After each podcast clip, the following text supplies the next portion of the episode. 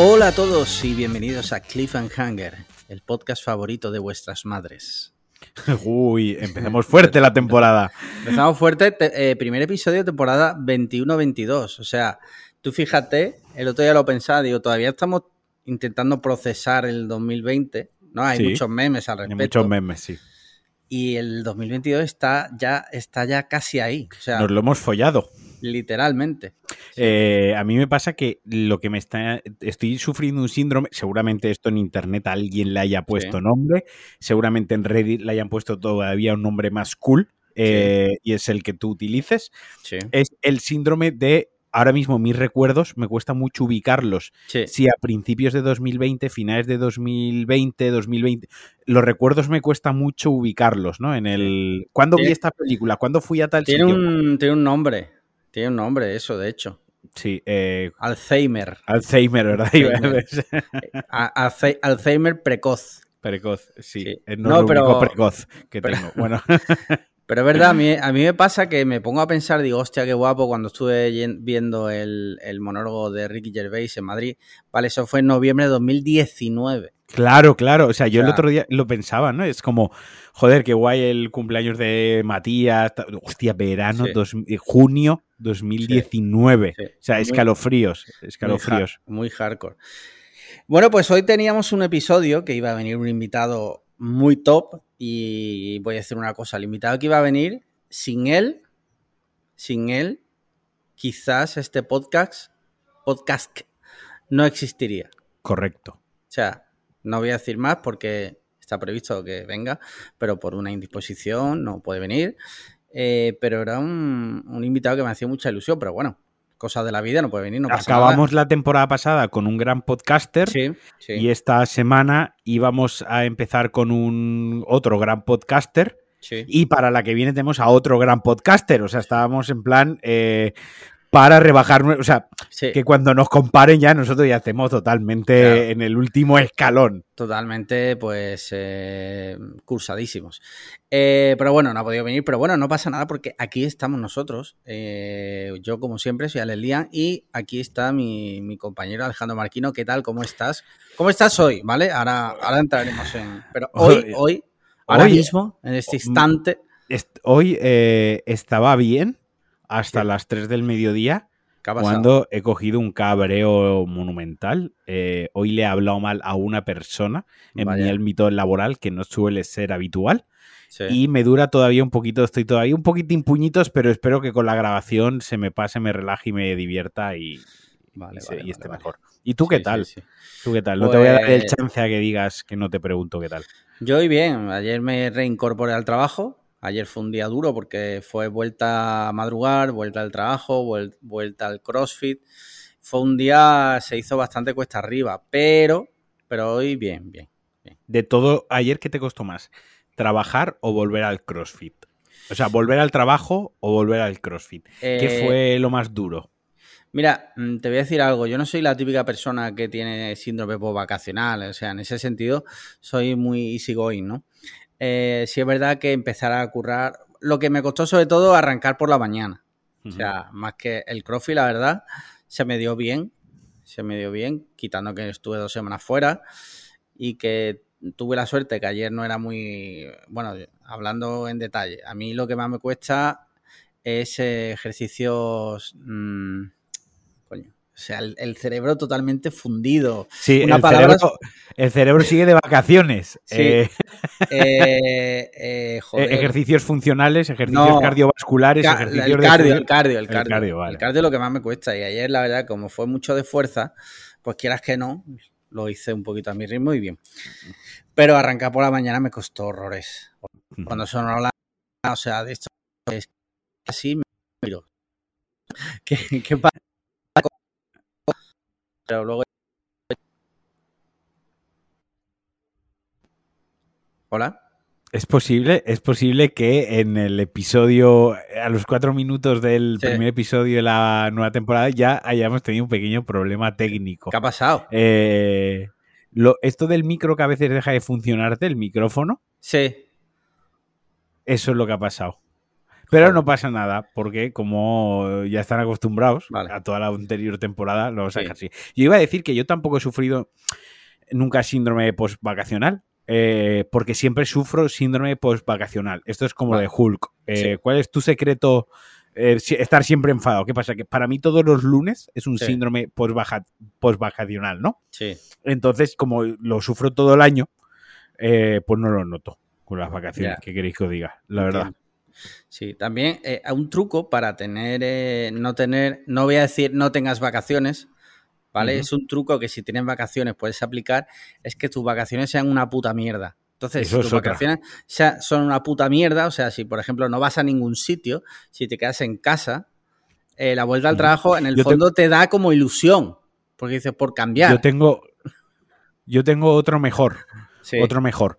Es que durante las vacaciones sí, trabajes dos horitas todos los días. también. Todos los, Así nunca llegas a desconectar del todo, sí, ¿no? sí. Eh, muy sano. Y ya cuando lleves, por ejemplo, dos años así, pues te pongas una bomba lapa en el pecho, entres en el hipercore y, y bueno, Y co- causes estrago. Bueno, ahora, ahora cuéntame cómo han ido tus tus vacaciones. Bueno, tus vacaciones no sé, este mes que no hemos tenido podcast, cuéntame cómo te ha ido la... Nada, yo, yo descansé porque no tuve vacaciones como tal, porque Sandra no ha tenido, Sandra ha trabajado en agosto, entonces mi primera quincena fue descansar en casa, ¿Vale? eh, mucha piscina, mucha playa, eh, mucho, muchas películas, leer, videojuegos, o sea, eh, voy a utilizar una frase que la odio, una expresión que la odio, pero fue como eh, dedicarme tiempo a mí mismo, ¿no? A mí Vale. eso me parece una putísima mierda, Sí. porque siempre me estoy dedicando tiempo a mí mismo. De, eh, respirar ya es dedicarme tiempo a mí mismo, porque si no me moriría. Sobre decir- todo, sobre todo tú, que la única persona a la que amas es a ti mismo. O sea, la persona que- que más, que más se alimenta. De sí misma soy yo. Sí. Pero claro, todos nos dedicamos tiempo a nosotros mismos constantemente, si no moriríamos en Mm. el, en el- en el mismo instante que nacemos. Pero vaya, eh, me estáis entendiendo. O sea, lo que he hecho ha sido pues relajarme un poquito, evadirme. Sí que tenía la cabeza un poco emponzoñada de muchas historias mías. Y creo, creo que me ha venido incluso bien no haber hecho ninguna, ninguna especie de viaje ni ningún tipo de escapada por un motivo. Eh, esto también sirve como, como para los típicos artículos estos de- del Sí, país del o del país mundo de- que, sí, te, que te venden que ser pobre es bueno. sí. Eh, te lo pintan, ¿no? Como es...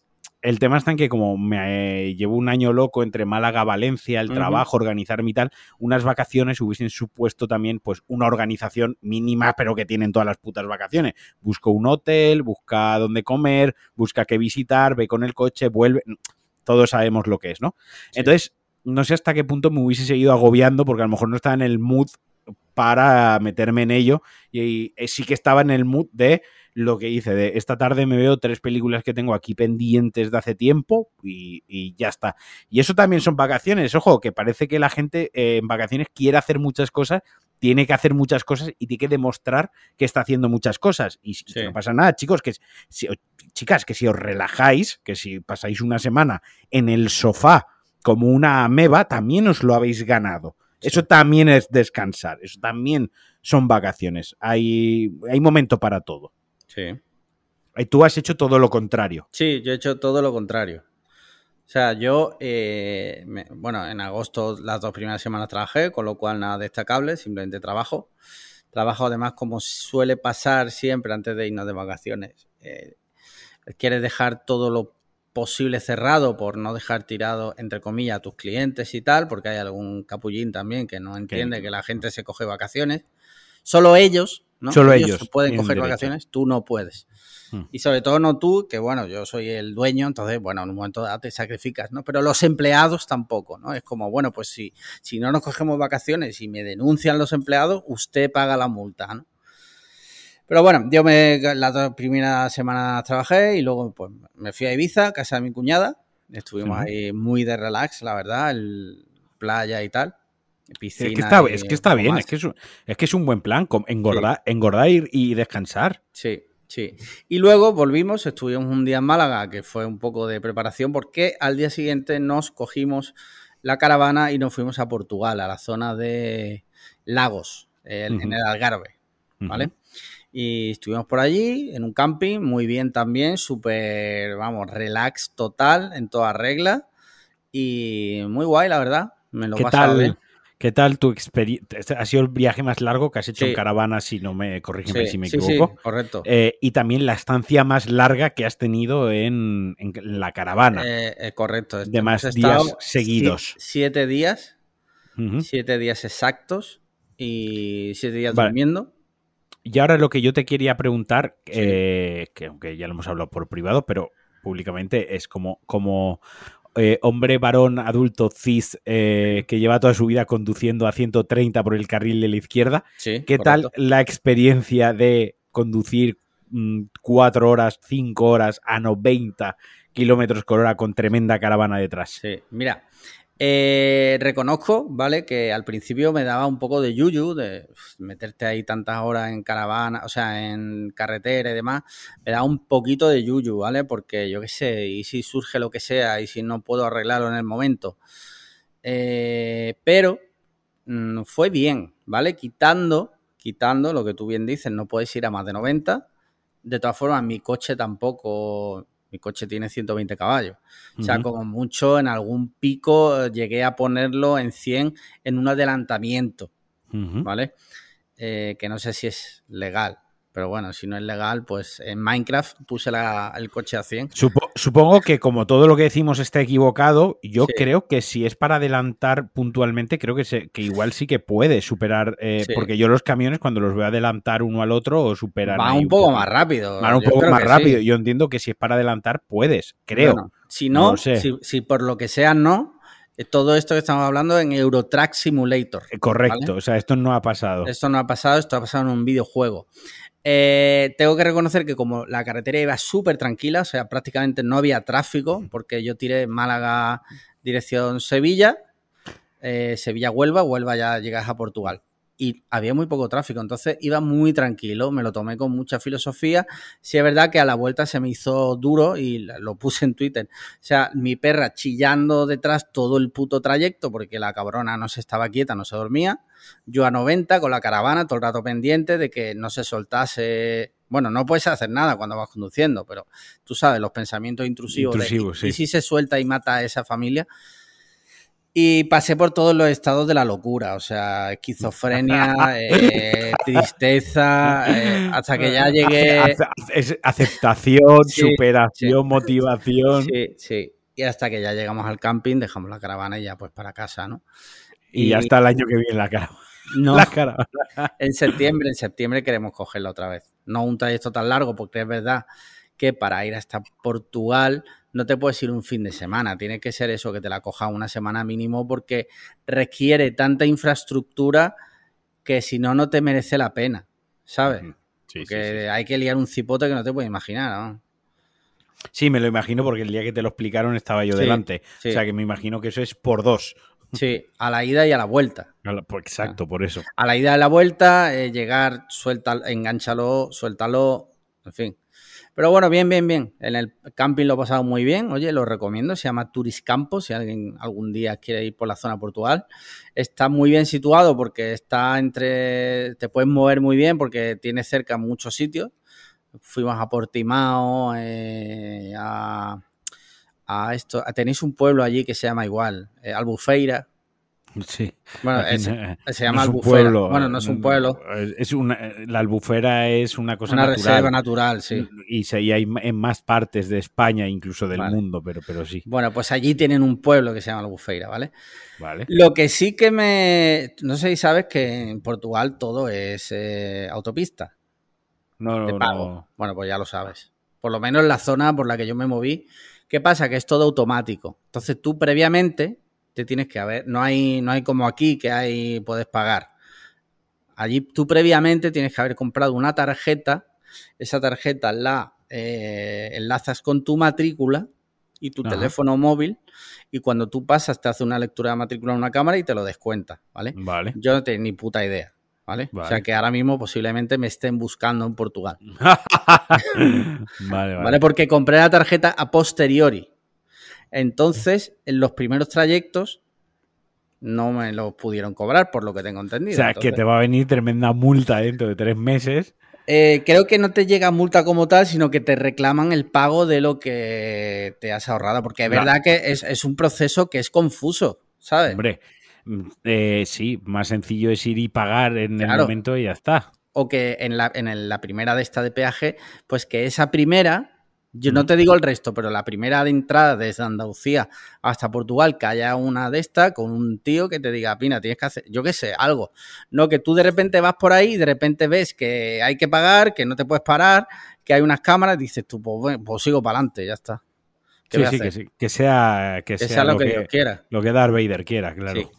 Y ya está, esas han sido mis vacaciones, Bueno, básicamente. Bien, bien. No me quejo, no me quejo. Descansar está muy bien. Sí, sí. descansar también, descansar Sí. mentalmente. Insisto, engordar, descansar, tomar el sol, son vacaciones también y están muy bien. Sí, sí, sí. Oye, mira, hay un. Antes de pasar a las preguntas, eh, hoy se- vamos a jugar a lo que jugamos siempre, que es adivinar el futuro, ¿vale? Hoy, Vale. mientras grabamos, a las 23.59, es el último minuto en el que va a estar abierto el mercado de fichajes de fútbol, ¿vale? Vale. No sé si te habrás enterado, no sé, igual no te has enterado porque no apenas se comenta, pero dicen que el Madrid podría, el Real Madrid podría fichar a Mbappé que es un Mbappé. que es un Mbappé, exacto. El tema está cuando nuestros oyentes escuchen esto, ya se habrá cerrado el, me- el mercado de fichaje, ya habrá Ya pasado lo que tenga que pasar. Sí. Vale, ¿tú qué crees que va a pasar al final? Yo creo que no. Que no. De hecho, acaban de presentar el comunicado oficial de que han fichado a Camavinga. Sí, al, O sea- Cama- al Camavinga ese sí. Entonces, es, al Camavinga ese. O sea, No, es que- o sea, un tío que, eh, que corre, gana, eh, juega fútbol, más que mejor que nosotros. eh, eh. No, no, sí, sí. sí, sí. No, es que eh, lo vi ayer, el nombre me, me hizo mucha gracia. O sea, yo, la cuestión es que yo tengo a gente en el TL y gente conocida, pero que está convencidísima que a las 23.15 Sí. o a las 23.51 se va a decir, Mbappé viene Sí. al Real Madrid. Yo digo viene porque soy madridista. Habrá Sí. quien diga va al Madrid, ¿no? Acuérdate Eh, lo, lo que pasó con Messi, que también en nuestras vacaciones, eh, Messi Sí, fue es que eso no lo, no PSG, lo- no lo Claro. pudimos comentar. pero hubo mucho fan del Barcelona que, que incluso ya cuando estaba Messi en, en Me- Francia, había gente No, que decía, no, no, forma parte Hay- del plan de la porta. A ver, a ver, espérate. espérate. Es que eh, yo aquí ya, eh, ¿qué minuto es el...? Minuto 17. Hoy no nos vamos a faltar con los murcianos, hoy es con los culés.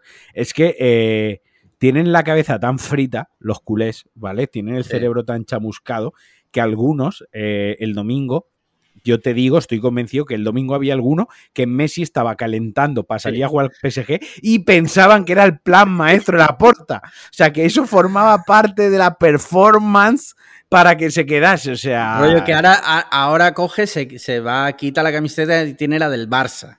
Correcto. Sí, Y hace, y hace una peineta, vosotros no lo estáis viendo, yo la estoy haciendo. sí. Está haciendo una peineta así al jeque, le dice mama jamón serrano y se vuelve para Barcelona. No, hombre, no. Sí. O sea, muchas veces la- la- le- es muy guay, es muy guay el teatro, el teatro que hay alrededor del fútbol, ¿vale? Porque esto al final es la... la esto lo, descri- lo describía una amiga mía muy acertadamente, que decía que esto es la prensa rosa de los hombres, ¿no? Sí, Eh, A mi abuela le encantaba el Sálvame y todo esto, y a mi abuelo todas estas cosas les, les gustaba, pero al final es lo mismo, es como prensa Sí, rosa, es como dra- drama, sí. eh, como Cotilleo. cotilleo, especulación gratuita, ¿no? Es un poco eso, ¿no? Sí, porque hay gente que habla como no, porque el jeque no sé qué, ¿sabes? Un tío de, de- de un pueblo de España, ¿sabes? Como si tuviera Sí. puta idea de lo que pasa Como con si, la, ca- la ca- co- la cabeza de un moro como si millonario. él, como si él hubiese sido jeque y se hubiese jubilado de ser jeque. Sí, Eh, yo no sé, como- yo sí fui jeque dos, dos meses. Sí, ¿no? no, porque Eh, eh, ya verás que el jeque no sé qué, pues...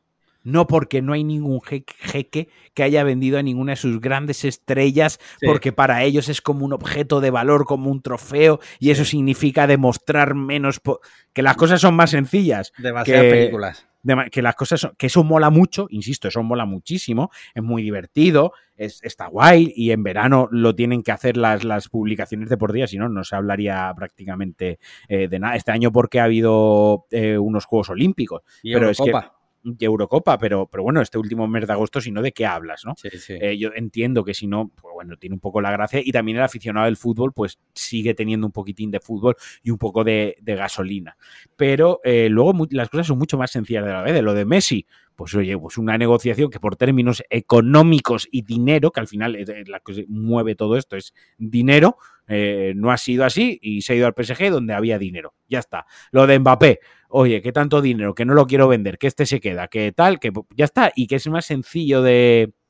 Muchas veces más sencillo de lo que parece. O sea, no- estoy de acuerdo contigo, pero claro, yo entiendo que los aficionados a los equipos, ¿vale? En un momento dado, mm, plasman toda su de esto y ya llega un punto que es casi como religión, o sea, sí, porque sí. no son objetivos, o sea, Ahí está el problema. porque joder, tío, se ha visto con lo de Mbappé, la gente, los madridistas, como, y no te incluyo, pero bueno, tú sabes a lo que me refiero, ¿no? Sí, sí, pero no- ana- analizando una imagen de Mbappé, no, eh, Mbappé se ha puesto calcetines blancos, confirmado viene para Madrid. ¿ya? Claro, o sea, yo, hay, yo, mira, hay de las pocas cosas que no me ofenden en la vida, es el, el- el tema del fútbol. Es imposible tigrearme a mí Sí. con el tema del fútbol. O sea, ¿Seguro? es una cosa segurísima. o sea, Alguna me- forma encontraré. me la trae el pairo. Me molesta más que me digan que ir eh, sin camiseta por la calle es de incivilizado que que me digan No, Que si- no.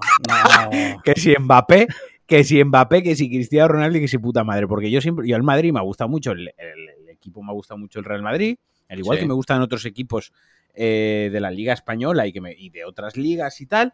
Pero no lo tengo como una religión, básicamente porque yo ni como de ahí, ni les, ni les importo lo más, ni les importo lo más mínimo, ni, ni yo qué sé, es un entretenimiento al igual que te digo que yo lo entiendo un poco como, como el cine, ¿no? Y como Hollywood, y como Hollywood, la industria del Hollywood, pues es como la, la industria del fútbol. No le importo a la industria del. Hollywood.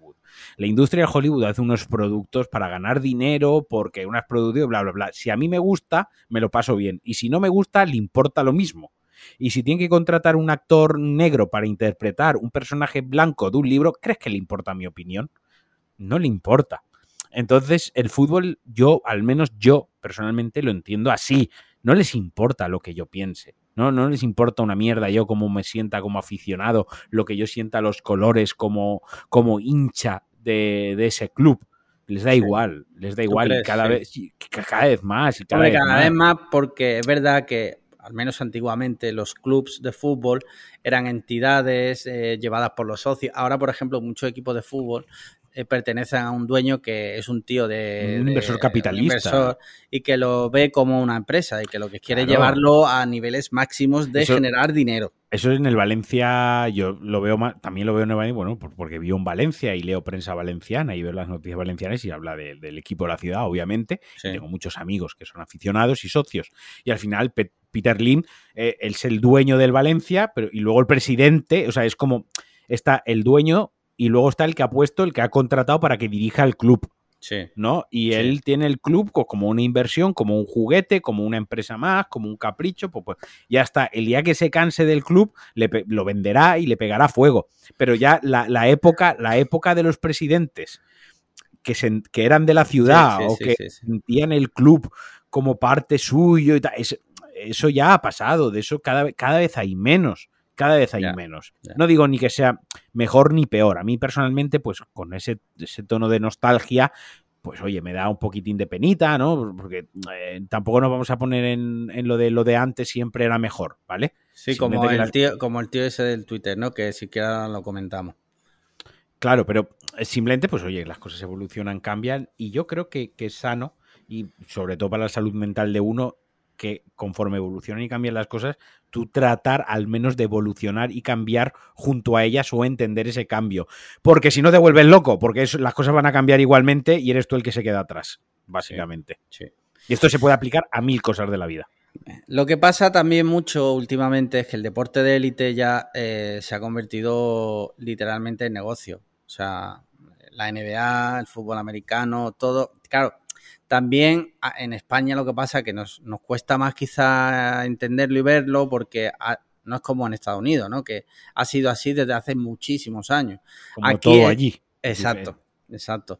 Entonces aquí la tendencia pues está empezando a llegar ahora y hay verdad que hay muchos aficionados de la vieja escuela que quizás le, le cueste. Yo en cierto modo lo entiendo, pero bueno, pues toca mamar porque... Sin, sin, enrollarnos mucho, porque a mucha gente tampoco le gusta el tema del, del fútbol. No, pero sí es un poco hablar de la vida, sí, ¿no? de la vida. Eso es a lo que yo iba. A ver, sí. el fútbol en España y en Europa, y en Inglaterra también se ha visto muchísimo.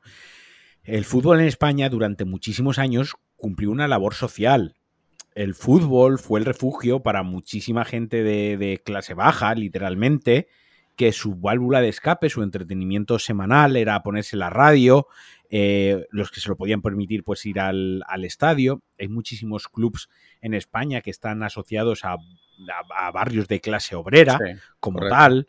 Uh -huh. y, y, ha tenido un componente sociocultural y un impacto en la, en la, cultura y en las vidas de muchísima gente de, de, generación, de dos generaciones atrás, nuestras, sobre la de nuestros abuelos principalmente, que hay que entender que eso pues ha dejado un cierto pozo, un cierto residuo, una cierta pasi pasión eh, visceral e irracional que tú antes lo describías como casi religiosa sí. hacia el fútbol y que eso está eh, forma parte de, de, nuestra sociedad. Y en, eso en Inglaterra se ve muchísimo también. O sea, Inglaterra, nosotros aquí en España nos orgullecemos, los aficionados al fútbol, de la gran cultura de fútbol que hay, pero joder, en Inglaterra tienen sí. una afición, eh, vamos, que los hooligans los, los sí. inventaron ellos y el fútbol lo inventaron ellos. Quiero decir, entonces hay que entender que el fútbol durante muchos años ha sido algo más que simplemente un deporte como tal, eh, aunque ahora se haya banalizado en un deporte multimillonario y casi obsceno con, con vamos, con claro, idas de, de, olla. Cuando ¿no? llega a un punto en el que los jugadores, bueno, no todos, ¿no? Pero no muchos todos, ganan sí. unas cantidades realmente, sin ser yo de criticar, porque nunca lo he sido, el tema, los temas económicos que tú sabes que hay mucha gente que dice, es que eso es... Pero es verdad que son cantidades realmente obscenas. O sea, no, no, son cantidades, son totalmente de, demenciadas. O sea, el tema de los sueldos creo que alguna vez lo hemos pasado por encima. Sin, yo que sé, que es obsceno que Messi gane 100 millones al año. Yo que sé, es obsceno que Katy Perry gane 80 millones en un año que lanza álbum. Es obsceno que Kenny West saque un álbum, haga una gira y saque cuatro zapatillas y gane 120 millones.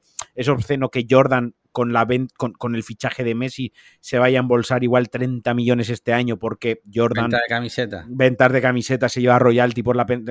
Quiero decir que lo único obsceno, a lo mejor el fútbol, el que le tenga manía al fútbol le parece obsceno el sueldo, pero luego cuando vas a ver Misión Imposible, pues sí. Tom Cruise se está metiendo 30 millonacos en el bolsillo, más un 25% de la taquilla de Misión Imposible, más los derechos de venderla luego y que no se menos. Sí, Quiero sí. decir, que, ojo, que sueldos eh, obscenos los hay en, en todo, todo, el entretenimiento, todo gremios, en todo sí. el entretenimiento. Mm. Otra cosa es que el entretenimiento nos guste más o menos y hay quien crea que un cantante lo merece más porque es el arte y hay quien dirá que el, el que corre detrás de un balón y tiene ese portento físico y esa técnica y ese sacrificio hacia su cuerpo, pues también se lo merece. ¿Quién tiene razón?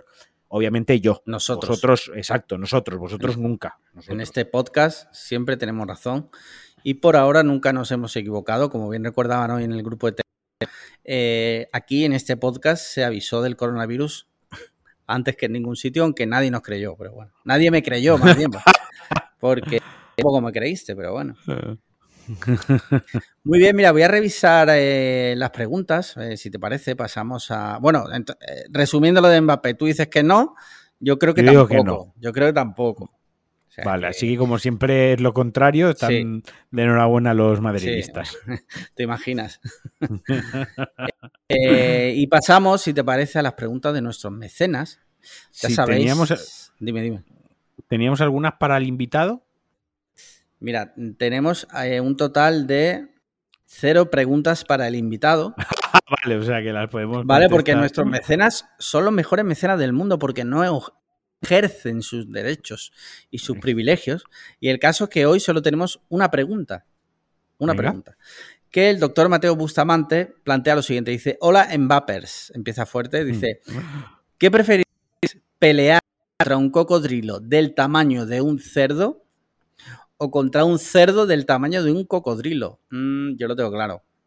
Hostia. Yo lo tengo claro. Empieza tú. Yo por un cocodrilo del tamaño de un cerdo. Yo te iba a decir eso también. Yo pensaba que también eso, tío, pero estaba ¿Por dando qué? vueltas. Porque los cerdos, y más de esos tamaños, pueden ser muy peligrosos. O sea, Es hay que los cerdos son súper agresivos. Sí, sí, sí, sí. O sea, un cerdo te mata. Y más de ese tamaño. Sin embargo, un cocodrilo del tamaño de un cerdo podría llegar en un momento dado a ser más o menos abarcable. No digo que, te- que vaya a ser fácil vencerle, pero creo que es más fácil vencer a un cocodrilo del tamaño de un cerdo que a un cerdo del tamaño de un cocodrilo. Creo. Esa es mi Además, opinión. Yo, yo creo que prefiero pelear contra el cocodrilo Sí. porque yo he visto muchísimos vídeos de ataques Vale. de cocodrilos a tailandeses en zoos. sí. Entonces soy un experto en supervivencia. Vale, claro. Entonces cuando un el cocodrilo te coge el brazo, lo que hay que hacer es girar junto al cocodrilo, porque el cocodrilo Vale. es que gira para reventarte el brazo. Entonces ellos lo que hacen es girar junto al cocodrilo. Vale. Entonces, desde la, la cátedra y la experiencia que me da haber visto muchos vídeos de desmembramientos y ataques de cocodrilo, estoy preparado para noquear al cocodrilo. Vale. Vale. Yo- Yo, también lo prefiero. Basado en mi intuición, simplemente porque no, no, no suelo ver ese tipo. Veo otros tipos de vídeos, como eh, de rollo gore. Me gustan mucho los de chinos muriendo en fábricas. Eh, pero de ataques de la verdad es que no estoy muy puesto. Entonces me basa en la intuición, de que tienes con un cerdo, eh, que no fue nada agradable. Y, A y ver. claro, O sea, recordemos, o sea, y esta muerte, o sea, la muerte por porque se te coman los cerdos, es una muerte que se llevaba a cabo en el medievo. Y es una muerte, además, sale en una película, eh, joder, en la de Aníbal. Aníbal, no me salía. Sí. Y es verdad, la de tener los cerdos eh, pasando hambre Sí, y tirarles a una persona herida se la y que la revienten. Es que se la comen. O Viva. sea, se la, se la comen tal cual. Entonces, yo prefiero el cocodrilo, yo lo tengo clarísimo. Bien, pues es pregunta enviada a nuestro Ya sabéis, podéis ser Es la- un euro, una unidad de euro, puedes ser mecenas y plantear tus preguntas de eh, y de citas, o sea, que, eh, ya sabéis, patreon.com para podcast cliffhanger. Ya pregunta charla- como invitado fallado en el último momento, pues pero no pasa nada. Eh, mira, tengo un tema Te, te estoy perdiendo, te estoy perdiendo con el micro. A ver si puedes hacer algo. ¿Puedes moverlo? Sí. Ahora. ¿Ahora? Ahora sí. Vale. Mira, tengo aquí un tema. Perfecto. Lo que pasa que ese tema. eh, Ah, bueno, te- sí, perdona. Tengo aquí una cosa apuntada que apunté justo cuando me fui de vacaciones. Que es un tema que precisamente el invitado de hoy tiene una sección en su podcast, el que no ha venido, que es algo así como ya lo hago yo para que no lo tengas que hacer tú, ¿vale? Eh, Vale. Cuando iba a ir a Ibiza, estando en el aeropuerto, facturamos la maleta, ¿vale? Con Ryanair, pagué la facturación. Y ahora de repente veo que hay mucha cola para pasar el, el- el control de seguridad. Y se me ocurre la genial idea, Sí. digo, ah, digo, digo, aquí soy yo más listo. Digo, en la aplicación de Ryanair puedes comprar Fast, Fastpass y por 6 euros te saltas esa cola que me pareció que era súper larga. Digo, 6 euros por persona son 12 euros, me parece un precio más o menos razonable. Vale, Y yo me hice el listo, ¿vale? Lo pagué. Ahora llego, llego. eh, bueno, ¿sabes lo que es? ¿La has visto alguna vez? Que hay una cola Una independiente. Dime, dime. Una duda, un- una, vale, una duda, una duda. Sí, Saltarte esa cola sí. hace que el avión eh, vaya a despegar antes. No, contigo. no, no hace que Lo vaya único a despegar Lo antes. único que hace es que una, Sí, lo único que estás más rato sentado esperando a que despegue el avión. Correcto. Y Vale, eh, pues, menos rato. seguir. Esa es la teoría, ¿vale? Porque ahora te voy a explicar que Esa me sentí, co- teoría. me sentí como un puto gilipollas, ¿vale?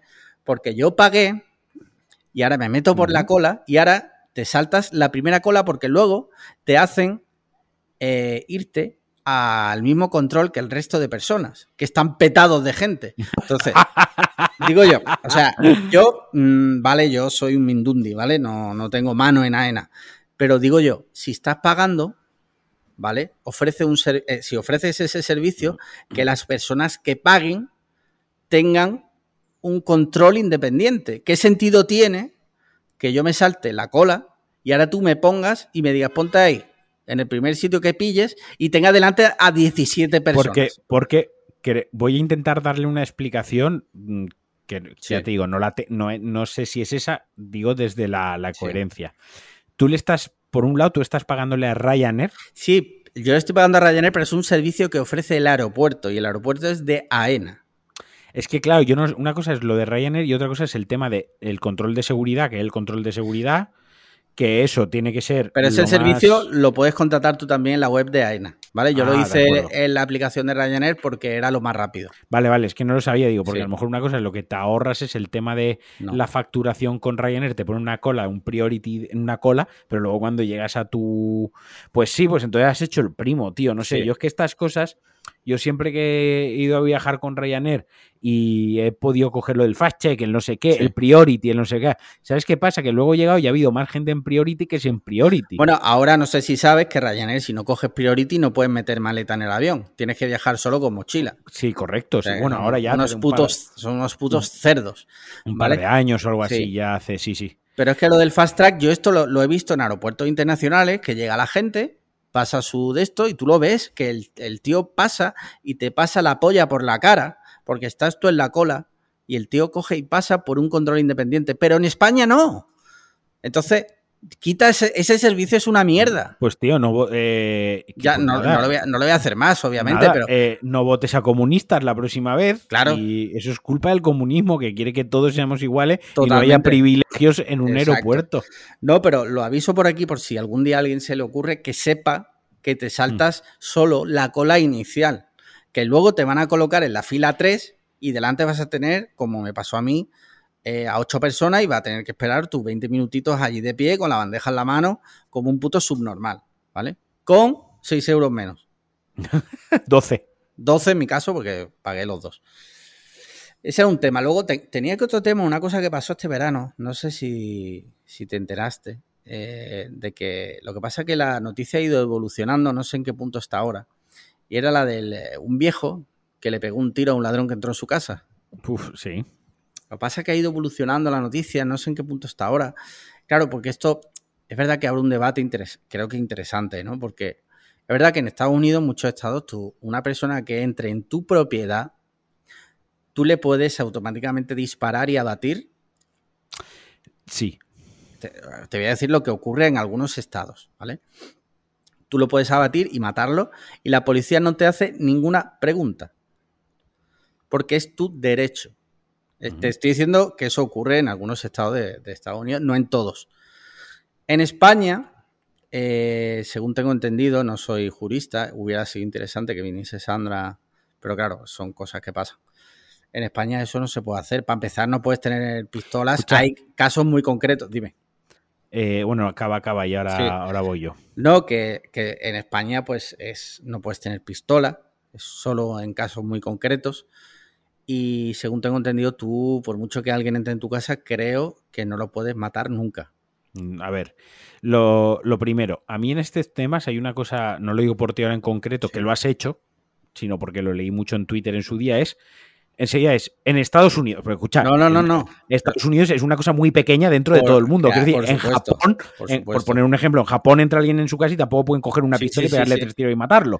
Quiero decir, que Estados Unidos en, y además no es, todo Estados Unidos, es en es algunos cosa, estados. Es una cosa que a mí, para, para, estos temas en concreto, Estados Unidos me importa más bien poco. Quiero decir, en, el, sentido, en el sentido de que, pues, pues oh, quiero decir, eh, en, aquí eh, estamos en Europa, ya no solo en España, ni en Portugal, ni en Italia, ni en Francia, ni en Reino Unido, bueno, el Reino Unido ya no cuenta, ni en Irlanda, ni tal, tampoco se puede, me explico. Y en Sudamérica y en Centroamérica eh, tendría que comprobarlo, pero seguro, corroborarlo, pero seguramente en muchísimos países tampoco se pueda. Y en Asia, pues tres cuartos de lo mismo. Quiero decir que lo de Estados Unidos es como No, no. un, un porcentaje muy bajo de lo So- que es no, el mundo. Solo era por dar un poco de contexto, porque Sí, es verdad que es algo que todo el mundo le Sí. viene siempre rápido a la cabeza. Pues en. Estados Unidos. Tal. Eso es, eso es a lo que yo iba, que no sé por qué es como que a la gente enseguida le viene a la cabeza, pues en Estados Unidos, y es como, bueno, vale, vamos a relajarnos, que el mundo es muchísimo, mm, muchísimo más grande, ¿no? Eh, aquí en España, eh, tú, si entra alguien en tu casa, es porque yo sí que lo hablé con Sandra, le estuve preguntando, le dije, porque, Vale. joder, si alguien entra en mi casa, si mañana entra alguien en casa, ¿qué hago? ¿No? O sea, más, más que el, ah, no lo puedo matar, más que Sí. eso deberíamos preguntarnos es, ¿cómo actuar? Creo que es lo importante, más que eh, saber si podemos matarlo o no, es el trabajo de eh, pedagogía y de entender qué coño podemos hacer o qué coño debemos hacer, ¿no? Entonces, la teoría, la teoría, por lo que yo entendí, es lo tienes que retener hasta que venga la policía. Pero, obviamente, si alguien entra en tu casa, retener a una persona que entra en tu casa, hombre, pues no entra con buenas intenciones. Sí. Eso se parte de la base, ¿no? Entonces, por ejemplo, encerrarlo en el cuarto de baño. Claro, pero ¿hasta qué punto se puede entender eso como un secuestro? Porque tú estás secuestrando a una persona, no la estás dejando irse a su casa. Y luego el tema de la legítima defensa es que la defensa tiene que ser proporcional. Y a lo que, a lo que voy es, ahora tú entras con un palo, ¿no? Sí. Eh, y vienes a pegarme con un palo. Y yo cojo un arma de fuego o un arma blanca, cojo un arma de fuego que tengo en casa, pues porque tengo licencia de arma de fuego y yo te pego un tiro en la pierna. Sí. Y, y ahí se queda la- el tema. Yo llamo a la policía, la policía viene, eh, te, atienden a ti que estás herido y ahí pues probablemente detrás pues haya un juicio, de- pero eso sea legítima defensa. Vale, otra cosa es que tú vengas con un palo y yo te pegue un tiro en el pecho, te pegue otro tiro en el pecho y te pegue un tercer tiro. Joder, en el, el primer tiro yo puedo entender que puede ser los nervios de la situación, del agobio, del estrés, de, ¿no? De, del, ¿Cómo reaccionas a eso? Eso no nos preparan en la vida. Y ahora sí que nos vamos a estar. Ahí en Estados Unidos, pues a lo mejor sí que están preparados, como pasa tanto, pero nosotros, por suerte, no, no estamos preparados para ello. Entonces, el primer disparo o el primer palazo en la nuca a uno lo puedo entender, lo podemos entender como tal. Pero el tercero, que porque este hombre le pegó tres tiros. Sí, y tuvo Tres. tiempo, tuvo tiempo para y ir a recargar. sí. y recargó, porque esto, ahora ya hablando en este tema concreto, este hombre disparó con una escopeta, ¿de acuerdo? Sí. En España, las escopetas que tú puedes sacarte la licencia de caza o de tiro deportivo, tiro olímpico, eh, son escopet las escopetas correderas no están permitidas. Escopetas correderas, para que nos hagamos una idea, es las que lleva la policía y las que vemos en las películas. Las que pegan un tiro, hacen corredero, hacen clac, clac, ¿no? El típico Sí. sonido y a lo mejor tienen siete cartuchos dentro de la escopeta. Eso en España está prohibido. ¿De Ujú. acuerdo? Básicamente porque en España disparas dos veces y tienes que recargar el arma. Eh, claro, si tú le has pegado tres tiros a una persona con una escopeta, tú has disparado los dos primeros cartuchos, has abierto la escopeta, has retirado los dos cartuchos, bueno, saltan, han saltado los dos cartuchos, has introducido otros dos, has vuelto a cerrar la escopeta y has vuelto a disparar. Hombre, yo ahí sí que veo un poco de ensañamiento.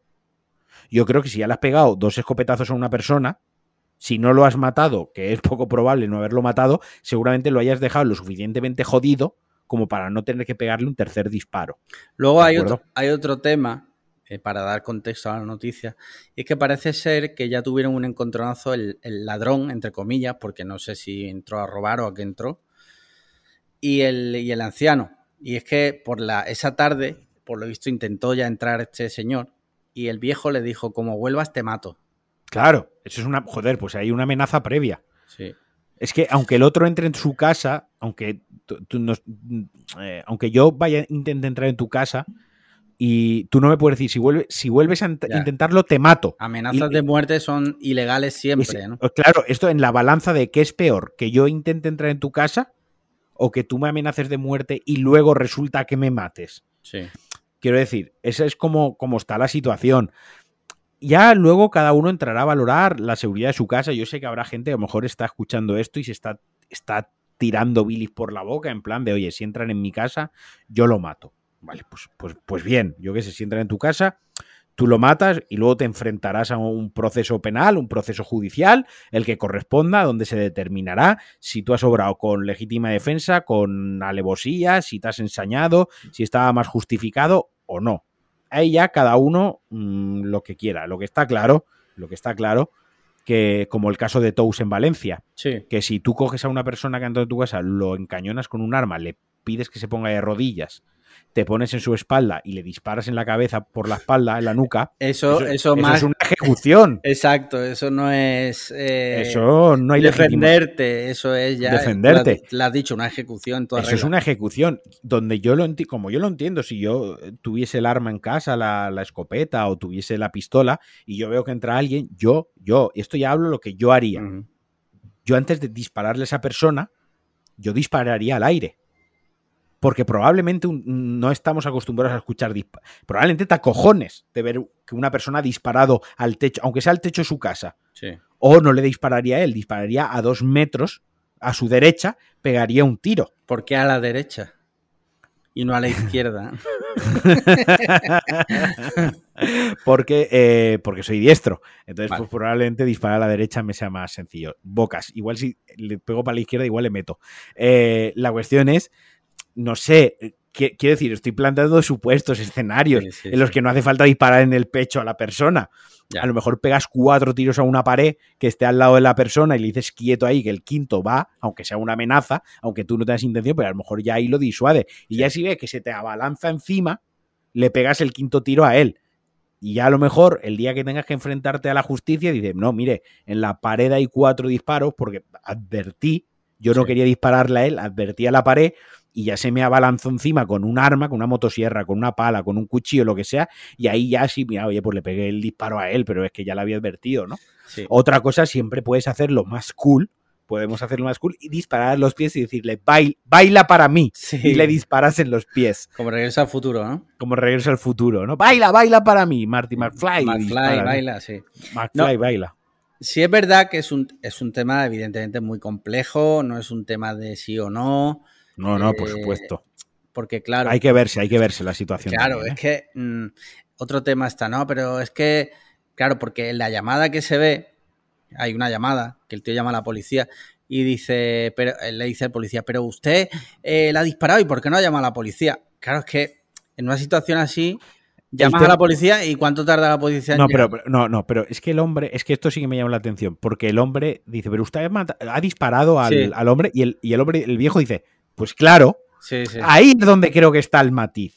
ya. El, el pues claro, ¿no? Como dando por sentado que, que le, que le tenía que disparar. Creo que ahí está el matiz. Y creo que hay otra cosa, en, en este caso concreto, muy importante, que es que casualmente, cas- vaya, valga la casualidad, que la mayoría de muertes que hay en España por armas de fuego Sí, son entre viejos y con escopetas. sí, sí.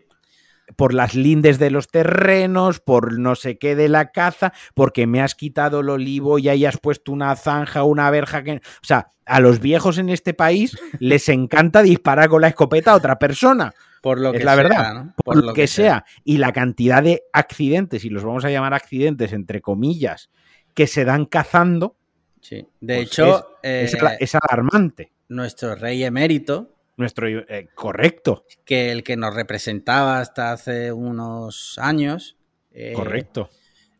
eh, tuvo un accidente y mató por accidente a su hermano siendo niño. Siendo niño, acá tenía 18 años. Cor- Porque- di- a punto dato- de cumplirlo. Dato que yo me enteré hace relativamente poco, porque es un Mm. tema que, por lo que sea, siempre dicen que era un niño.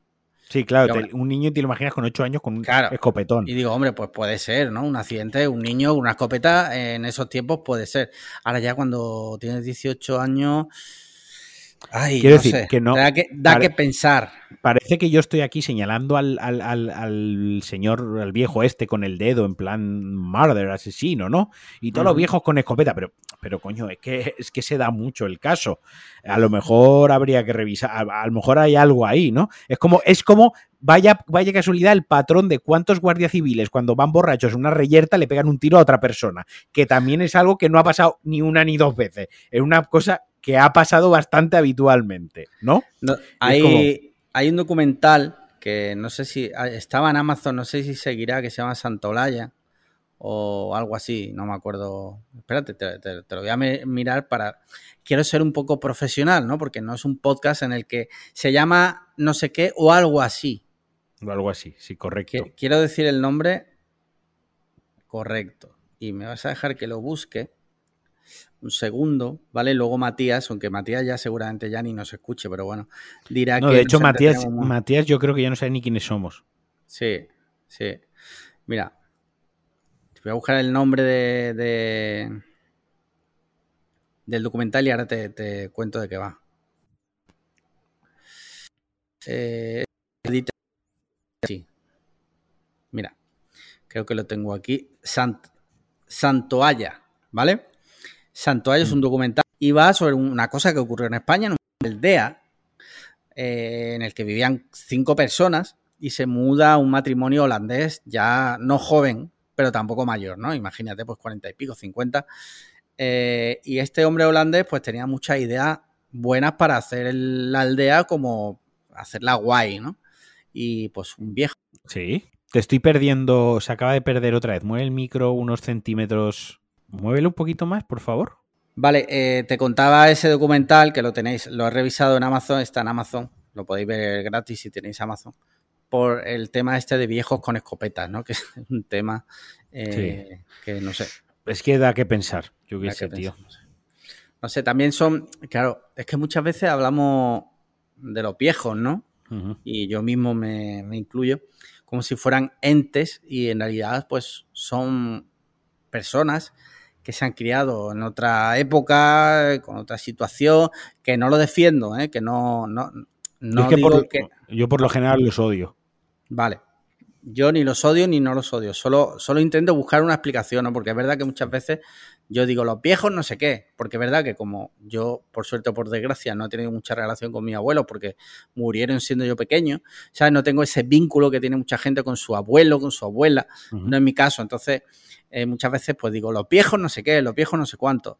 Y es verdad que a veces me gusta pararme y reflexionar un poco, ¿no? Y decir, oye, es verdad, son personas que se han criado en otra época, de otra forma, y bueno, pues igual, pues yo qué sé. A ver, esto es ya para cerrar el tema. Creo que aquí hay muchos factores. Por un lado está el factor legal, luego está el factor ético-moral. No, hombre, claro, claro. Luego está el factor de, eh, de tu integridad, de tu miedo, de como muchas hemos hablado de esto algunas veces, como cuando conté lo que me pasa a mí con el hombre este que me saca una navaja. Luego también está como cada uno controla sus propias emociones y cómo uno siente el miedo a su integridad física. Y no olvidemos que que entren en tu casa sin tu consentimiento es una violación de tu intimidad y tu privacidad muy grande. Te sientes violado, te sientes eh, atacado y te sientes muy inseguro porque eh, si hay un lugar seguro donde tú te sientes bien es tu propio hogar y alguien lo ha mancillado entrando por la fuerza. Entonces, si, si ya el sitio más seguro que tú piensas que es estar en tu casa cerrado, es, eh, lo, han, lo han penetrado, ¿no? Eh, ¿Cómo te vas a sentir? ¿Cómo te sientes, no? Totalmente. Entonces, claro, también hay, otro, hay otra cosa. Eh, por lo menos yo, como lo veo, que probablemente esté equivocado aquí y hay muchos matices, insisto. Pues si tienes familia, ¿no? No es lo mismo si entra y tienes dos chiquillos pequeños eh, que si vives solo, ¿no? Por ejemplo, yo no, yo no tendría el mismo miedo si entran en casa estando yo solo que si entran en casa estando con mi pareja. Por ejemplo, obviamente porque yo quiero, no quiero que le pase nada malo a mi pareja de, ninguna índole. Obviamente ahí a lo mejor me pondría mucho más protector, incluso ella también, a lo mejor ella de la misma manera, por miedo a que me pase algo a mí, coge un cuchillo y, apuñala a quien esté entrando por la puerta de casa y mucha, muy abogada, mucha leche, ¿eh? lo coge un puñal y se lo clava en la tráquea a alguien porque no quiere que me haga nada malo. Quiero decir que en este también hay un componente pasional y hay muchas capas, hay muchas capas ahí dentro, no solo... No, eh, legalmente esto está mal y no puedes matar a alguien que entre en tu casa porque está mal matar. Sí, matar está mal, todos lo sabemos, pero bueno, también, también hay, que, hay que verse en la situación. Sí, sí. Dicho lo cual, un truco también para que no te maten entrando a una casa es no entrar en una casa. Y un truco para no matar a alguien con un arma de fuego es no tener armas no tener armas de fuego. Sí, correcto. Por suerte en España está muy limitado eh, el acceso a las armas de fuego. Y quieras que no, porque, joder, eh, lo de Estados Unidos es demencial. El otro día, eh, no sé dónde vi una noticia en el que había habido un tiroteo y entrevistaban a una niña que había estado allí y dice y dijo una cosa que fue como que te deja helado, ¿no? Dice, hice lo que hice la anterior vez, me agaché y, y me escondí, que es como, o sea, niños que ya están tan acostumbrados a que eso pasa, ¿vale? A que haya tiroteos, que, que ya lo toman como algo casi normal, por decirlo de alguna sí. forma, ¿no? Es tristísimo eso, tío. Y ahora, ahora es cuando yo digo la frase esta, ¿no? De las armas no matan a las personas. Sí, son las personas. Son ¿no? las personas las que matan a otras personas empuñando, Sí, utilizando eso- el arma, ¿no? O sea, Eso lo, eso lo decía también Torrente en Torrente 1, que le decían, Torrente, la droga es mala. Dice, la droga, la droga No, está ahí. La droga no hace nada. Claro. ¿no? Eh, O sea, Nive- ni- nivelazo de, de- nivelazo de, de comentarios, sí. Sí, sí. Muy bien, mira, eh, no tengo más temas, pero como ha sido un verano largo, ¿qué Hot te takes. parece hot takes? ¿Tienes hot takes? ¿Tienes No, algún no. hot take? Ah, vale. No, yo paso de hot takes. Vale, vale, vale. Digo que podemos, bueno, tema videojuegos, cuéntame, hazme un- si te parece, Pues Ayer. tuvimos la Gamescom eh, Sí. la semana pasada. resúmelo mucho por el remi- muy- lo, lo Quien quiera, muy- que, exacto, quien quiera entrar en profundidad, pues que se escuche tu podcast, evidentemente. Luego, eh, ¿no? ah, vale, bien que estás diciendo eso y luego no dirás, es que te guardas información porque patatas, vale. No, no. Recién, nada. Eh, Microsoft le metió mucha caña al tema del Xbox eh, Live, el Cloud. Gaming, está el Game Pass y el Cloud Gaming. Yo lo he estado probando, está bastante guay y en, y en Navidades llegará a 60 frames y a consolas, es decir, que en una One podrás jugar juegos de nueva generación a través del X Cloud Gaming. Y luego se anunció la fecha de salida de Halo Infinite, del próxima, de la próxima entrega de la saga Estrella Bandera de Microsoft.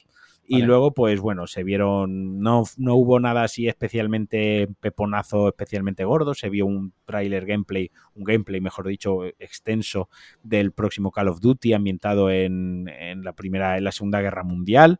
eh, bastante, bastante chulo. Vi, vi el tráiler, la verdad pinta, joder, pinta muy chulo. ¿eh? Pinta guapote. muy- y muy buenos gráficos, ¿eh? Sí, sí, sí. Y, y poco, poco más. O sea, han habido cosillas, pero bueno, si puedo resumirlo lo más grande, lo más Vale, yo- rápido. Yo, tengo que decir que probé lo del Club Gaming este de Xbox Sí. en, el, Sí. en el Mac. Sí. Oye, me sorprendió muy gratamente. Está muy guay. Está, a veces está un poquitín. Se nota que está un poquitín en. Está un alfa también, o Sí. beta. Está en fase beta. O sea, esto no es, es, es como tal, pero yo creo que esto va a pegarlo, va a petarlo fuerte, porque al final es lo mismo en lo que se basa Stadia, con una Sí. diferencia, que Stadia, pues que si tienes que comprar el juego. Eh, aparte suscribirte, si quieres jugar 4K tienes que pagar... esto no, esto al final Sí. les pagas el Game Pass, que son los 12 pavos al mes y tiras para, para adelante, ¿no? O sea, muy De hecho, a- había un usuario de nuestro grupo de Telegram eh, Mm. que le había metido Android a la A Switch, la Switch, o sea, sí. y había ejecutado esto. O sea, tú imagínate las posibilidades que esto abre, ¿no? Porque yo creo que ha sido uno de los motivos por el que no le han metido navegador web a la PS5 Ujú. es para no dar opción a que A- algo así mierdas. pueda, claro, a que algo así pueda ocurrir. Tú imagínate una PS5 ejecutando juegos de última generación de Xbox. Sí, no, o sea, no, ya. Eh, y- y Mm, sería una puta locura. Entonces, pues es un tema muy interesante que yo creo que el futuro va a ir por ahí, sin ser yo especialista, ¿no? Pero es verdad que todo el futuro de todas No. las tecnologías van a la nube.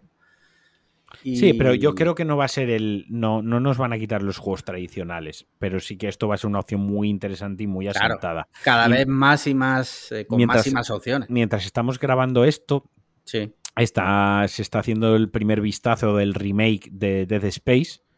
Eh, muy chulo, se está viendo una cosa muy chulo. Quien no lo conozca, Dead Space es un juego de ciencia ficción y terror ambientado en el espacio brutal. O sea, a poco que te guste el cine de terror y ciencia ficción, hay que jugarlo, porque es como una película de ciencia ficción increíble y tiene una pinta brutal. Se ve, se ve espectacular. Yo le tengo muchísimas ganas. Y también se va a mostrar algo estos días del- de los juegos nuevos del Gotham Knights, ¿puede ser? Sí, también han puesto como una imagen ahí. En fin, está la cosita ahí un poco muy. Se está empezando, sí, está acabándose el verano y se está empezando a, a mover. Muy bien, pues está videojuegos, nada, ahí queda la cosa. Tema series. ¿Has visto algo recientemente? Pues voy a mirar el. Este sí, vi, vi, vi Cruel Summer. Cruel Summer. Summer, sí. En Amazon Prime Video, ¿verdad? En Amazon Prime porque la recomendaron en el grupo Sí. eh, diciendo que era muy oscura. eh, muy oscura y bastante creepy y tal, en plan de perturbadora y tal. Y me pareció un truño enorme. Hostia. me parecía una puta. O sea, yo me, yo me esperaba algo perturbador, rollo eh, Sharp Objects, sí. ¿no? En plan de. Uff, qué chungo. O sea, no perturbador en plan que le gore. eh, no. Perturbador en plan sí que humana. Sí, el de- humano, el humano, el, el humano siendo retorcido. Sí. Siendo el peor ser humano. Que son las historias que me molan a mí. Que es, claro, son las que me molan a mí también. O sea, y esperábamos algo así. Sí que es verdad que los dos o tres primeros capítulos, el, el pretexto de cómo posiciona las fichas eh, de ajedrez en el tablero para la serie es muy bueno, pero no deja de ser una niñatada de serie adolescente donde el plot twist, o sea, o sea, en sí lo chungo, lo chungo, lo más chungo de lo chungo, no es chungo. No es Ya. una cosa. eh, es que me dan ganas hasta. eh, Como te has hecho tú, lo de. La veo yo para que no lo. Me dan ganas de hasta hacer spoiler para quitarle a la gente las ganas de verla directamente. No, no, no, ¿sabes? spoiler que luego se enfadan nuestros oyentes. enfada. Pero ya digo, o sea, nada, nada perturbador, nada que tú digas, hostia, qué chungo, qué situación más chunga, más incómoda, eh, cómo se les ha podido ir la pinza, eh, de qué mente enferma ha salido. Nada, nada, una cosa muy adolescente, muy, muy tonta. Podría ser una novela adolescente, que no lo digo como algo malo, sino Sí, sí, para, para ese simplemente que- público. Simplemente que yo, pues con todos los productos audiovisuales que hemos visto, pues como yo te estoy haciendo referencias a Sharp Objects, eh, a Gone, Gone Girl, eh, Prisoners, que sí que tienen cosas más perturbadoras, entre comillas y tal, que van un poquito más allá. eh, esto no lo es, no lo es. Vale, vale, vale. Eh, mira, yo he estado viendo este verano, eh, aparte de Peaky Blinder, que sigo, sigo con ella. ¿Te ¿vale? mola? Sí, sí, me está gustando. La tercera temporada me pareció flojita, que es la de los rusos. Sí. Me pareció muy flojita, sin embargo, la, empezó la cuarta, que es eh, con la mafia italiana. No, no es un spoiler, No, no, no. ¿vale? Que nadie se queje. Eh, y la cuarta me está pareciendo muy, muy guapa. Eh, pero, esa de, de Peaky Blinder ya había hablado anteriormente. Eh, este verano hemos visto en casa eh, una cosa que recomendaste tú, Sí. que era el programa este de Sí. Netflix Juga- Jugando con Fuego, Sí. o Too Hot to Handle en inglés. A ver, me ha gustado, ¿vale? Eh, Y me ha parecido súper entretenido. Bueno, el programa va de que meten a un montón de, de- Tú ya lo comentaste, pero bueno, lo recuerdo rápido. Meten un montón de, tíos y tías buenísimas, o, o al menos supuestamente buenísimas. Eh, y eh, sin que lo sepan al principio, pero luego le dicen que no pueden tener ni relaciones sexuales, ni darse besos, ni, ni hacer petting, ¿vale? O heavy petting, como dicen en el. ¿Vale? No, no puedes ni follar, ni hacer una paja, ni besarte. Ni, ni masturbarse. Ni masturbarte tú mismo, correcto. Y me ha gustado, solo que la segunda temporada la he visto que ha sido muy forzada el tema de las relaciones, Eso ¿vale? sí. Porque el programa lo que busca supuestamente es que las personas, lo- los concursantes, eh, tengan entre ellos una relación, digamos, más profunda y que no sea todo solo sexo, ¿no? Que, aprendan a, relacionarse, eh, pues, como personas adultas funcionales, no solo como putos animales eh, cerdísimos. Y es verdad que la primera temporada muy buena y la segunda no está mal, pero es verdad que de repente la gente se empieza a juntar porque sí. No sé si te dio esa Sí, sensación. sí, me dio esa sensación, sí. O Los sea, un poco- descartes, Es que, claro, eh, es que pasa una cosa. La segunda temporada, ellos ya habían visto la primera temporada. ya, Entonces, ellos ya sabían que ganar el premio, porque hay un incentivo económico, ganar Sí. el premio era como evolucionar sentimentalmente. Y ellos, cuando se quedan sin una pareja, porque no funciona, buscan otra, a ver si con esa con- conectan para ver si se dan el premio. Eso, eso es cierto. Sí. Eh, pero si coges la premisa, la primera temporada es buenísima. sí, sí, sí que es cierto sí que es cierto que le mata, le falla un poquito dos cosas. Lo primero es, obviamente, que como no son españoles, son anglosajones, Sí, eh, son británicos, australianos, norteamericanos Y- canadienses.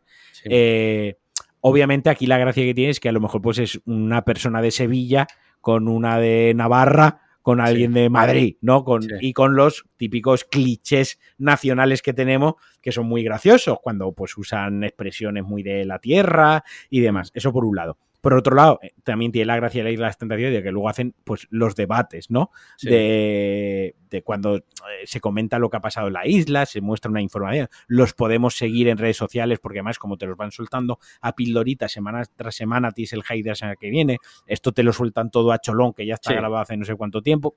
Obviamente tiene esos matices. Pero si, pero si supera, o sea, si lo ves como un Jersey Shore, para mí era como un Jersey Shore. Sí, sí, sí. Para mí era un Jersey Shore, exactamente Sí, lo sí. mismo. O sea, un me lo he pasado pipa. Nos pusimos la, la brasileña, que es la Sí. tercera temporada, esa aguanté un capítulo, me parecía una puta mierda. Y ahora van a estar la, va a salir la Latam. Ah, sí, La- ha- han anunciado uno latino. ¿Qué tal? Uno- a, ver, uno a ver qué tal. Sí. A ver qué tal. La cosa, la cosa es que, claro, la brasileña, y creo que va a pasar también un poco con la latina, es que, joder, mm, Brasil en sí, el tema de ligar, el tema de gente exuberante, el tema de fiesta y tal, es como parte de la cultura, ¿no? Es como los ver a los británicos en los americanos, que a veces tienen esa forma de relacionarse entre ellos a nivel, eh, pues eso, más sentimental, o como cuando se emborrachan, o un, pues meten a un británico a lo mejor con una americana, que el british es pues más polite, intenta ser más caballeroso y claro, eh, ahí es donde veía yo la gracia. Si metes a gente más latina, más fogosa, más apasionada como tal, pues a lo mejor a mí me deja de funcionar un poco. Ya. Pero bueno, que es un programa que yo lo sigo recomendando y te ríes, o sea, tiene momentos sí, de, re- sí. de- de risa, de reír, Se ve, además. Bah, que son muy tontos. Se ve súper bien, o sea, se disfruta. Y hablando de dating shows o programas de amor, eh, el lunes vuelve eh, La Isla de las Tentaciones con la Sí. última tentación. Pero qué mierda hay que ya han hecho, que ya lo pusieron en mi tele. No, no, pusieron, por lo visto, en mi Tele Plus lo que han puesto es un programa especial. Ah, Pero el, pro- el programa empieza el, el lunes, por lo visto lo van a en echar. abierto. Sí, lunes y martes Ah, en, vale, tele, en Telecinco. vale, o sea vale. que habrá que verlo para, bueno, habrá que ver qué tal. Muy bien. Eh, mira, de series y tal, nada, si te parece, parlem de cine. Es que yo quiero hablar de cine, lo que pasa que me sabe mal Sí, por un motivo. Porque hemos, ya se ha alargado el podcast, llevamos un rato. sí, eh, y hay, yo he visto tres películas que me han encantado este Sí, mes y son sí. películas que me gustaría comentar contigo. O sea, me gustaría que hablásemos de cine. Por una vez nos tomásemos en serio la sección de cine. Y creo que por tiempo y porque ya es el final del podcast, creo que las podríamos reservar para otro podcast que a lo mejor estemos un poquitín más faltos de contenido, sin Vale. hot take o sin invitado. eh, empezar con, con- con cine como tal. No, porque Vale. yo he visto, voy a hacer el pequeño spoiler de lo que me quiero hablar. Quiero hablar de Old, que la vimos juntos en, el, en el cine, sí, eh, de Suicide Squad, sí. que también la, hemos, también la hemos visto los dos. Y yo, por mi parte, he visto de Green Knight. El- Entonces, eh, esa no sé si tú ya la has llegado a No. ver o no, No la he visto, no la he visto. pero la vas a ver. Eh, supongo que sí, lo que pasa es que en verano no he tenido mucho tiempo de ver, eh, en vacaciones no he tenido mucho tiempo de ver películas. De hecho, te digo, yo en vacaciones he visto Beckett, Yo la he visto también, para que no Eh. la vea el resto de la gente. exacto, es muy mala. ¿No la veis? Y El Cover, Vale.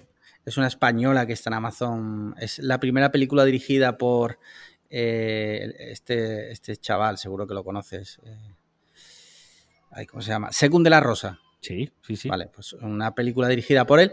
No está mal, es musical. No, sé que no te gustan los musicales, con lo cual esto, pues, esta película no te va a molar. Va de un. lo- la resumo rápido y te digo mi opinión. Eh, va de unos chavales que se dedican a. trabajan como imitadores en venidor. Y bueno, pues como la vida, como es la vida allí y tal y cual. No está mal, pero me- no sé, nos esperábamos otra cosa. Vale.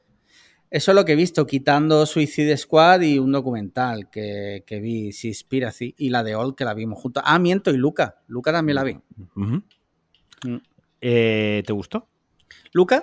Sí. Sí. me pareció una película menor de Netflix, Yo- perdón, de, de- de- ¿De Disney? de Disney, pero sí, sí me gustó.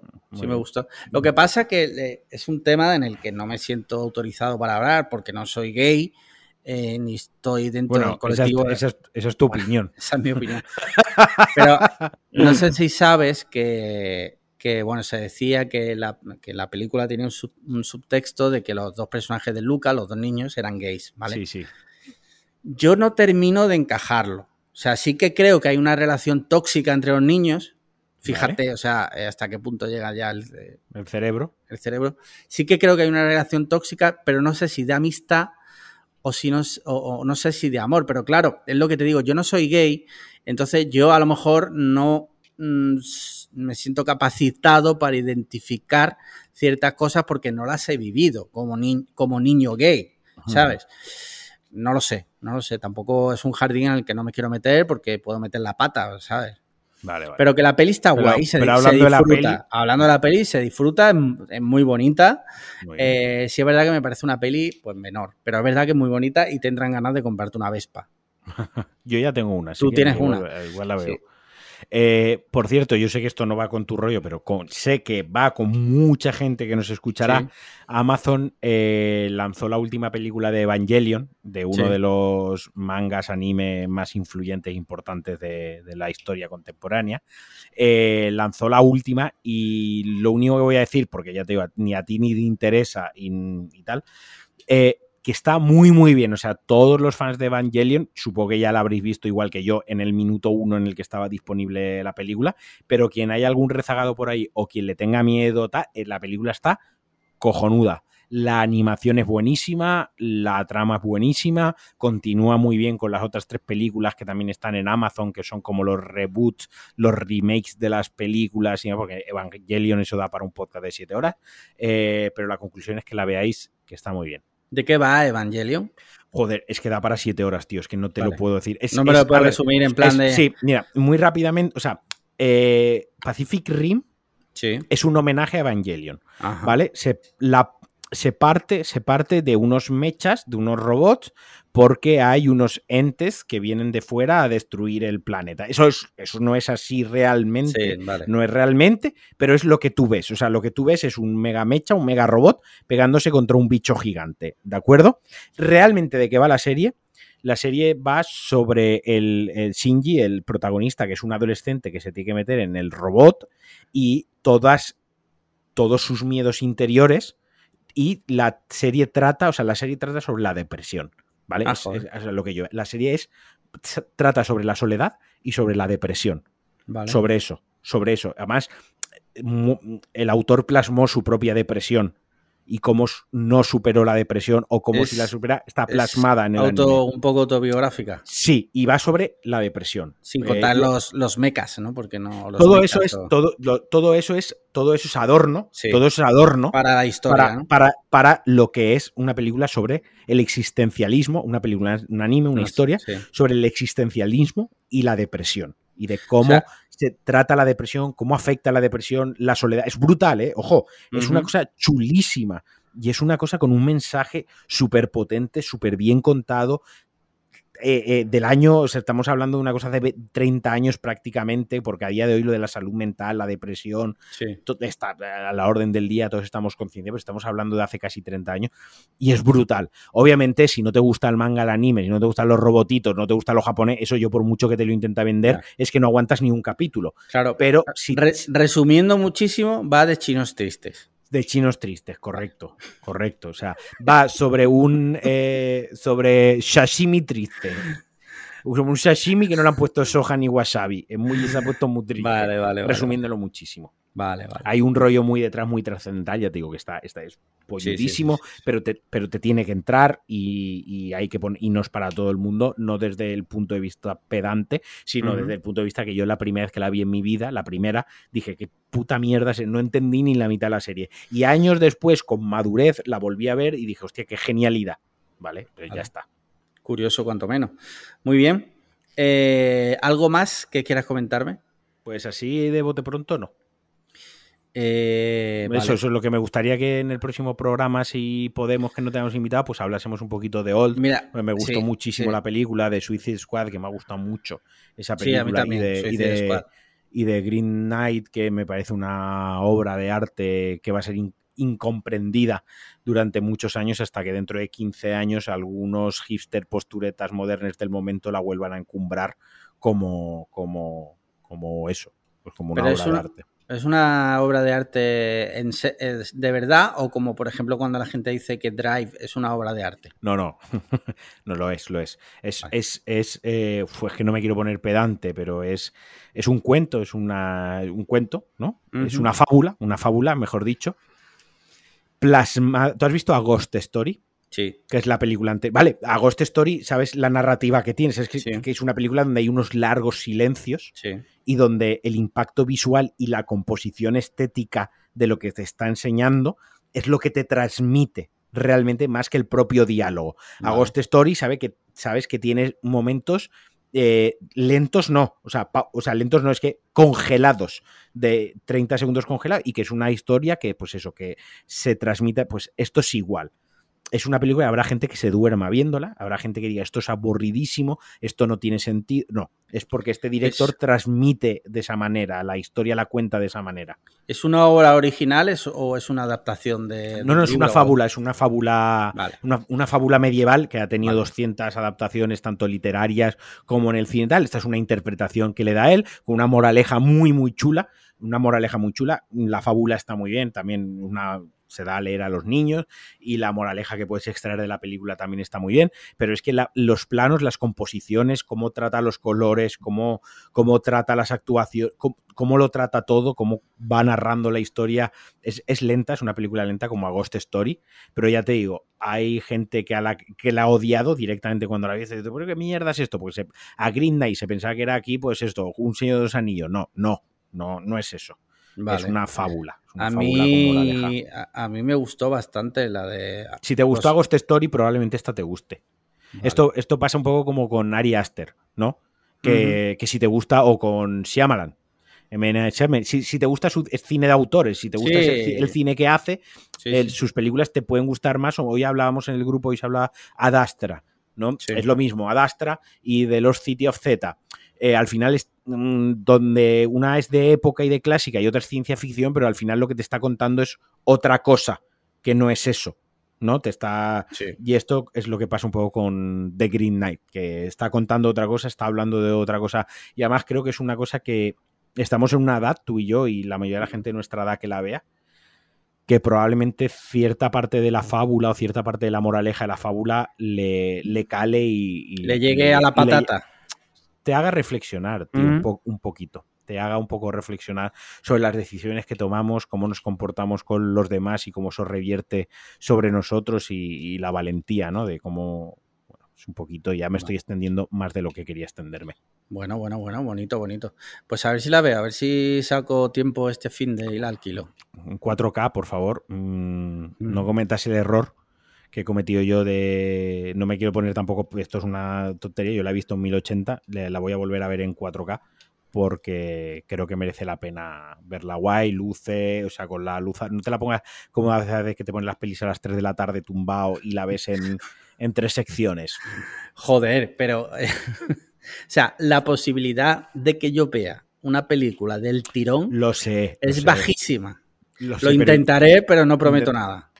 Ahora, ahora que vamos hacia el cambio horario que se haga antes de noche y tal, inténtalo. Intenta decir, eh, me voy a ver esta película del tirón dos horas, voy a concentrarme en la película y, yo creo, insisto, y no me quería alargar tanto, eh, esto es un últimamente estamos teniendo datos muy acalorados sobre las películas que nos gustan, no nos gustan, sobre las películas es una mierda y tal. Y a mí hay una cosa que me molesta, a mí hay una cosa que me molesta mucho, ¿no?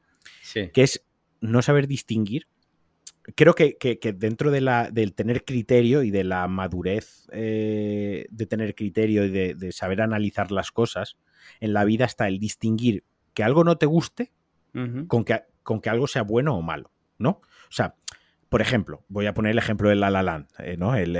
voy a levantar la ampolla de La La Land o el Once Upon a Time on Hollywood, ¿no? De Tarantino. La La Land a mí me parece una, me parece una buena película es una buena película. No me parece una obra maestra, no me parece una obra cumbre, pero me parece una buena película. Eh, era, era, eh, érase una vez en Hollywood. Sí. Me parece una, un peliculón, me parece una gran... Si tú la descompones como tal, como si tú coges el cine, el cine al final es el arte de, poner en movimiento, ¿no? De, plasmar en movimiento. De contar una, historia. de contar una historia en movimiento.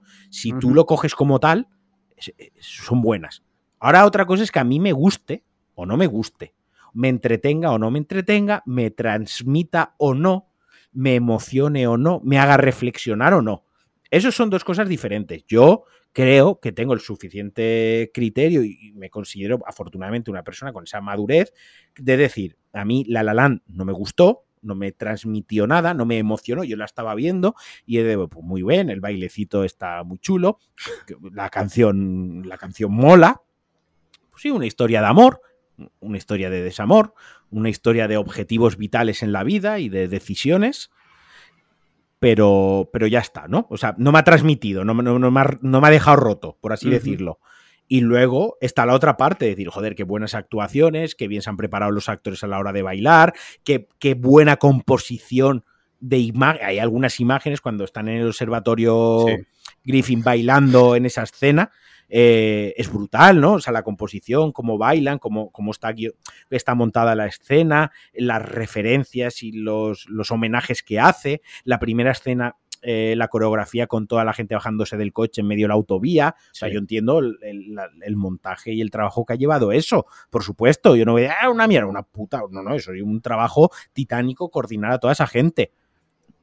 Eh, la de una, érase una vez en Hollywood. Joder, la película es brutal. Brad Pitt está brutal. Mm. Leonardo DiCaprio está brutal. Margot Robbie eh, está brutal dentro del papel que le dan, que le podían sí. haber dado más, le podían haber dado más manga, manga ancha, ¿no? Para, para actuar. Eh, la música, la selección musical de la película es brutal.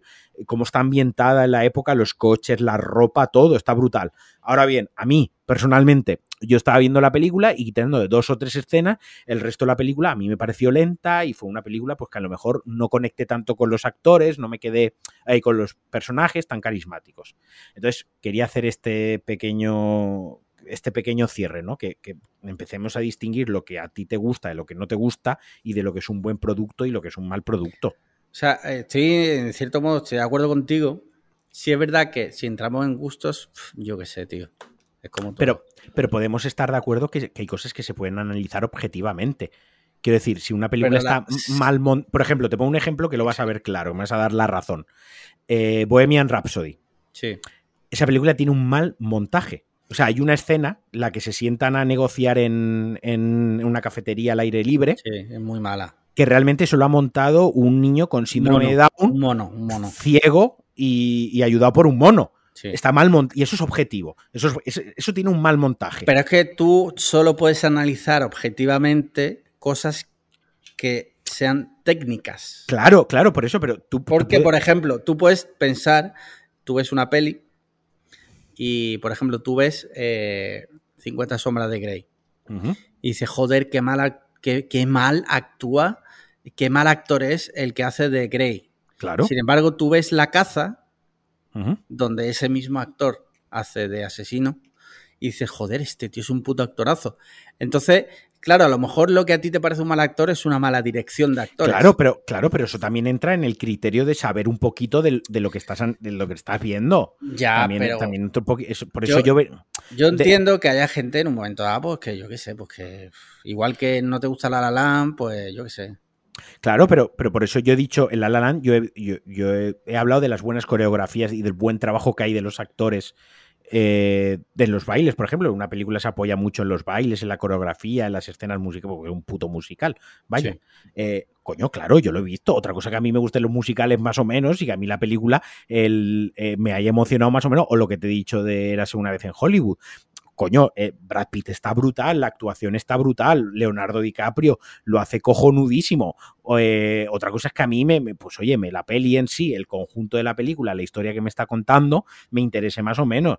Pero, pues, o tú que te metes mucho conmigo con, con el tema de Mad Max, ¿no? es una, Mad Max es una película que si tú la analizas técnicamente como, como film, como pues es una película donde apenas hay efectos visuales, todo es efecto práctico, que eso lleva un gran trabajo detrás, que quede bien.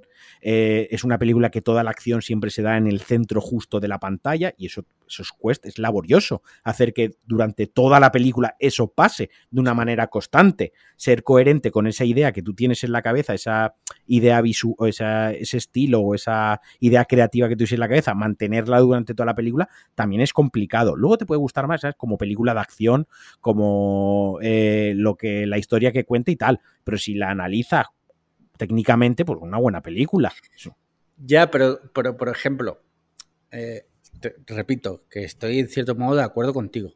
Pero a lo mejor, y no digo que sea el caso de Mad Max Fury Road, a lo mejor una película que sí, que, que lo lleva muy bien, que hace muy bien técnicamente, pero es que a mí, es que eso que está haciendo uh -huh. me parece una bobada. Vale, y si le damos la vuelta, Dime. ¿le vas a dar la razón?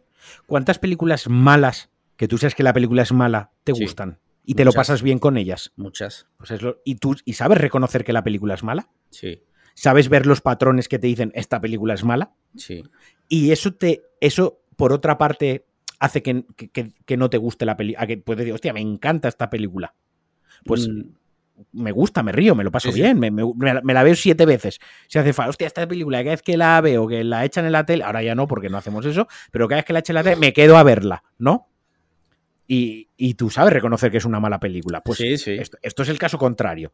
Tú puede, puede ser que no te guste una película reconociendo que la película en sí técnicamente es buena. Lo que hablábamos del padrino. Eh, a mí el padrino no me gusta.